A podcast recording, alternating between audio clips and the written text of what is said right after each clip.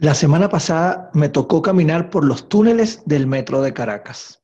Pero te voy a contar todo lo que pude ver acerca de nuestra gestión emocional y el comportamiento para con los niños.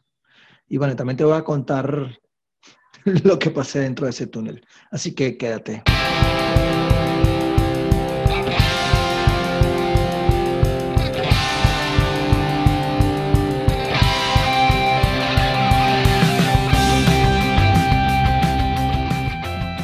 Bienvenidos a Verbo Crear el Podcast, episodio número 33. Te habla Joel David Bolívar Corazpe. Soy coach para padres.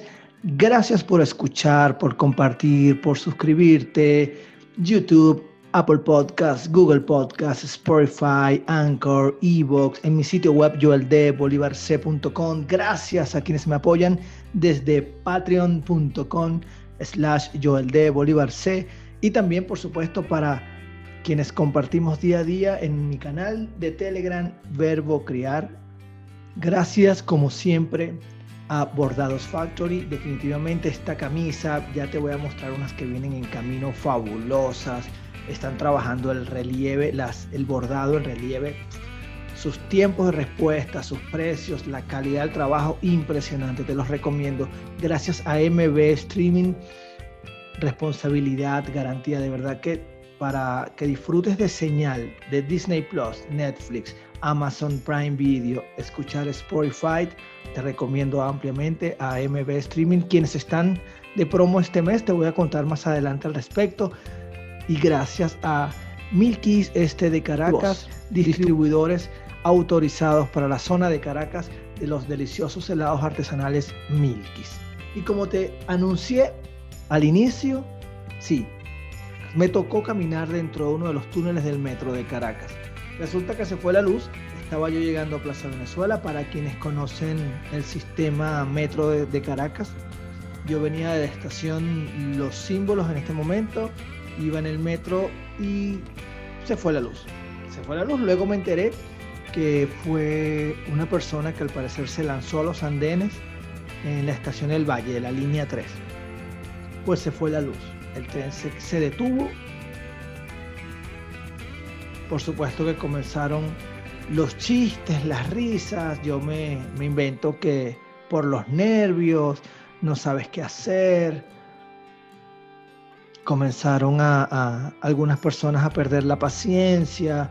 Uno de los, uno, de uno de los pasajeros mm, comenzó como a elevar el tono de voz para buscar calmar. Decía cosas como, Cálmense, señores, apenas llevamos cuatro minutos acá adentro, seguramente nos van a dar información muy pronto, cálmense, ha pasado poco tiempo.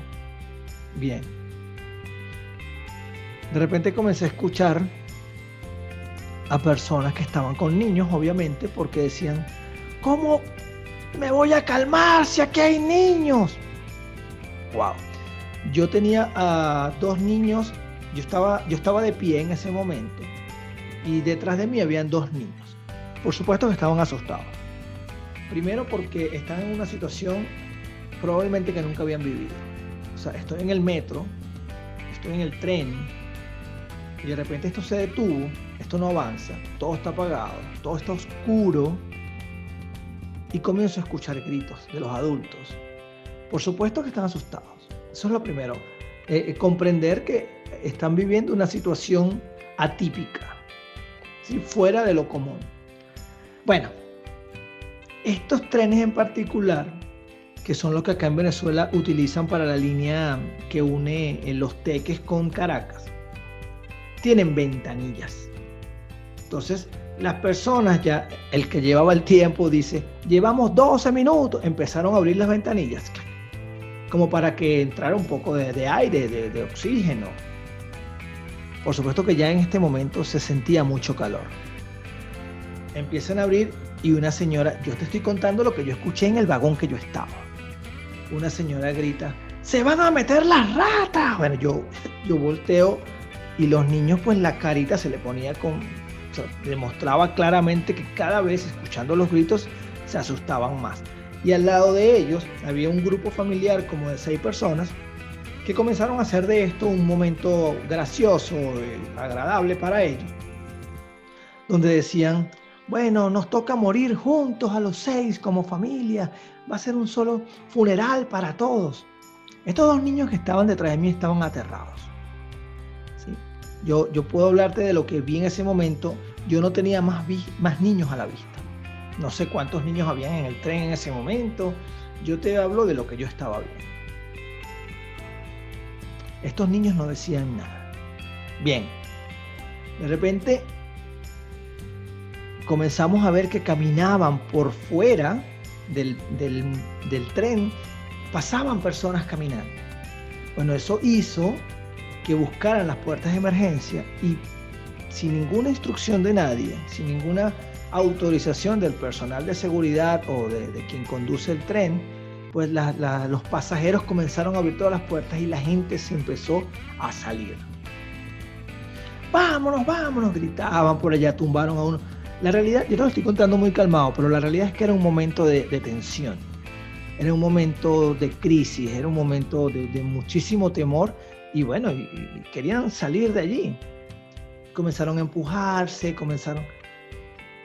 De repente yo veo que yo estaba en el primer vagón.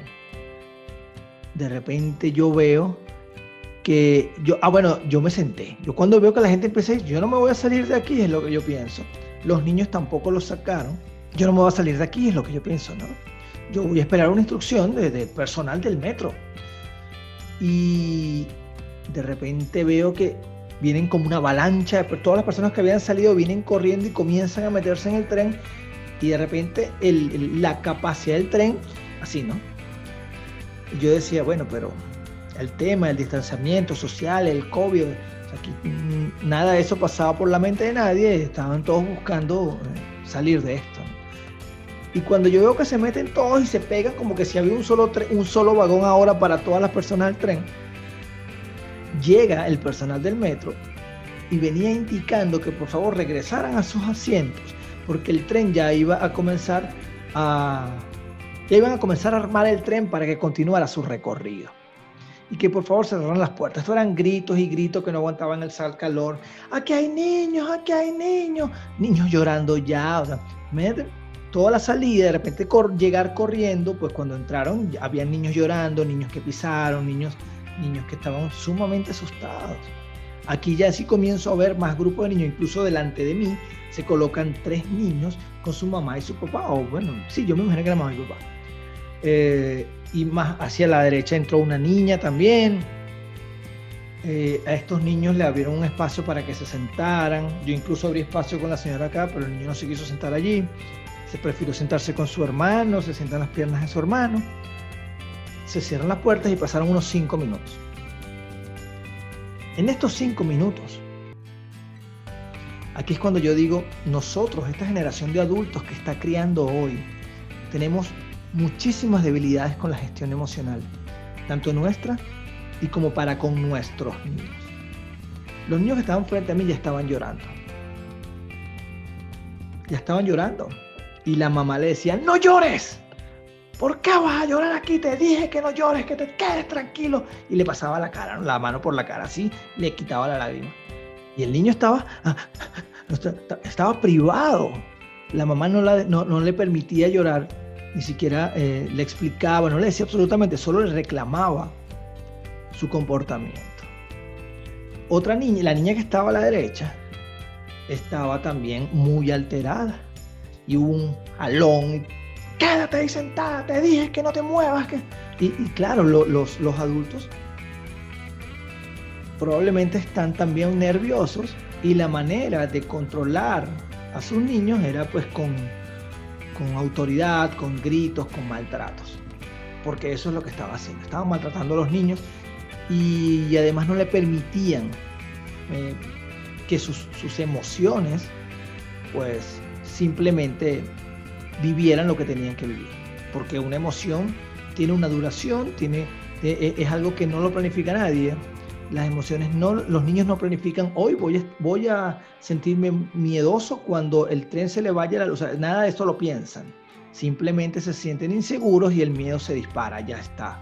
¿Por qué se sienten inseguros? Porque está ocurriendo algo que no es, no es común para ellos. Además, que están escuchando a las personas adultas que son quienes deberíamos brindarles la tranquilidad, quienes les guiamos, quienes les apoyamos, pues pegando gritos, discutiendo, abriendo ventanillas, diciendo que vienen ratas, que vamos a morir, que entonces, y aún así pretendemos que los niños no se asusten, no sientan temor, que no lloren, por favor. Y utilizo, te cuento esta historia para invitarte a que revises un poco qué pasa cuando perdemos la calma y cómo lo transmitimos o cómo gestionamos nuestro comportamiento con nuestros niños. Pues pasaron esos cinco minutos que te dije y el tren no se armó nada. Pues las personas volvieron a abrir las puertas. Pero esta vez el personal del metro estaba en la puerta, eh, yo te dije que está en el primer vagón, ¿verdad? La primera puerta de emergencia, digamos e indicando que la ruta a seguir para caminar debía ser hacia atrás, no hacia adelante, hacia donde estaban yendo todos. Comienzan a caminar hacia atrás y comienzan a salir las personas. Seguían los gritos con los niños. ¡Cálmate! ¡No llores! Y se escuchaban groserías. Me pareció inoportuno para los niños y para todas las personas que estábamos allí. Te confieso que me, me hubiese gustado interferir.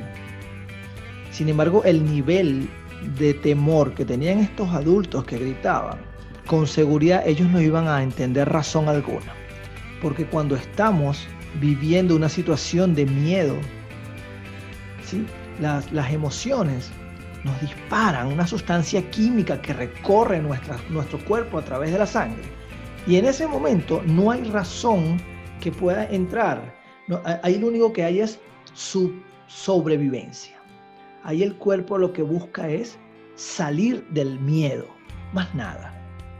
Y esto te lo digo porque sucede cuando quizás los niños tienen que hacer una tarea y le pegas cuatro gritos y el niño se asusta. Pues no, no puedes pretender que el resultado de los ejercicios de matemática en ese momento, mientras él está asustado, sean correctos. Porque él está asustado, él lo que quiere es salir de su situación de miedo, no de resolver la tarea de matemática o de lengua o lo que sea que esté haciendo. Porque ningún ser humano, y recuerda que los niños son seres humanos como tú, como yo, ningún ser humano funciona como tú quieres cuando siente miedo. Cuando siente tristeza, rabia, no lo hay, no hay razón. Quizás no se asusta con los gritos, le da rabia que le grites, porque es válido que sienta rabia cuando tú le gritas o golpeas o alas o, cualquier situación que al niño no le guste. Puede sentir rabia y en ese momento no hay razón que entre. Lo mismo pasa también con los adultos. Y yo sé que si yo intervenía lo que iba a generar era un momento, iba a sumar tensión al momento que estábamos viviendo. Entonces, por favor, quiero aprovechar esto, tal como lo mencioné, para que revises un poco qué está pasando contigo cuando pierdes la calma. Porque sabes qué? Todos, todos tenemos la posibilidad de perder la calma en algún momento. Porque somos personas. Porque las emociones no se planifican. Las emociones solo surgen, solo son Solo, tú reaccionas a un elemento externo Que por cierto lo he venido comentando con los participantes de la cohorte 9 de la Corporación GBH en su certificación de coaching. Hemos, hablado, hemos estado hablando de emociones estas semanas. Te prometí que te iba a hablar acerca de, de MB Stream. Es que ellos tienen en este momento, ve a su, ve a su cuenta en Instagram porque tienen una promoción fabulosa para que puedas participar y obtener pantallas gratis por el mes de la mujer. Todo este mes de marzo ellos están con un concurso. Anda, síguelos, participa. Yo soy usuario de Netflix, de Amazon Prime Video, de Disney Plus con ellos. Y mira, no tengo nada para quejarme en relación al servicio que recibo con ellos. Te dije que te iba a contar también mi experiencia caminando, porque creo que ya con contarte lo que vi, cómo trataron a los niños, cumple el objetivo de este episodio. Decido bajar ya quedamos muy pocos. Yo fui uno de los últimos que salió, ¿no? Pensando un poco también que salieran primero los niños. Eh, decido salir entre las últimas personas y comienzo a caminar y me dije, ¿cómo mantengo mi concentración acá en lo que requiero, que simplemente caminar por un, o sea, el camino por el, que debo recorrer aproximadamente de 60 centímetros de ancho? No hay luz, los sistemas mm, de, luz, eh, por lo menos en, la, en el tramo que yo caminé, pues inexistentes, completamente oscuro, botes de agua, que caminaba y en algunos sectores me caía agua como que se estaba lloviendo. En consecuencia esa zona era puro barro. Mis zapatos y mis pantalones llegaron llenos de barro a casa. Eh, pues bueno, unos túneles que, están en una situación de descuido. No sé, no conozco las razones, pero lo está. Y me dije, voy a contar mis pasos, a ver cuánto camino. Y así me mantengo enfocado en, porque además que, que es angosto el camino, pues también hay sectores donde hay como cajetines arriba, que escuché más de uno que debe haberme golpeado la cabeza. Entonces, estar pendiente, muy, muy concentrado es lo que decidí solo que no podía evitar tampoco ver que delante de mí, unos 20 metros quizás, porque algunas personas sacaban celulares y alumbraban ciertos tramos, iba un niño con una torta, un niño de unos 12 años. que esa torta llegue, por favor. La torta llegó por lo menos al andén de la estación a la que caminamos. ¿Quieres saber cuántos pasos di? Escríbeme aquí en, aquí en YouTube y te respondo cuántos pasos di, porque los conté de verdad los conté, hasta que llegué a la estación Los Símbolos y allí, bueno, a caminar, donde por supuesto me encontré con otro rollo, ¿no? Cómo seguir trasladándome porque el metro ya no estaba funcionando. Quizás esto es muy trillado, quizás lo has escuchado muchísimas veces. Nos los dicen en un vuelo de avión, la primera persona que debe colocarse la mascarilla de oxígeno para apoyar a otro eres tú. Haz lo mismo cuando estés viviendo una situación desconocida donde tus niños se pueden sentir inseguros, sentir miedo, rabia, como lo que sea. Primero cálmate tú. Colócate tú esa mascarilla para que puedas entonces apoyar a que tus niños lo hagan. Y recuerda también que siempre, siempre tú estás mostrándole a tus niños cómo comportarse en cada situación. Y si es normal que perdamos la calma, es normal que perdamos la paciencia, es normal que nos molestemos, que nos asustemos. Entonces, aprendamos a identificar nuestras emociones y a gestionarlas de manera inteligente para que nuestros niños entiendan que también ellos tienen la capacidad de hacerlo. Recomendación final, cuando ocurre algo que no esperabas, explícales lo que está sucediendo. Y si no sabes qué va a pasar, diles, no sé lo que va a pasar. Vamos a mantenernos juntos y atentos a las instrucciones y a las personas que nos rodean para salir de esto. Gracias por llegar al final, gracias Bordados Factory, gracias a MB Streaming, gracias a Milkis Este de Caracas, gracias a construyetuexito.com. Quiero que me cuentes aquí, escríbeme qué te parece cómo está tu gestión emocional. Gracias por llegar hasta el final. Gracias por compartir, por suscribirte a mi canal de YouTube y nos vemos la próxima semana. chao, chao.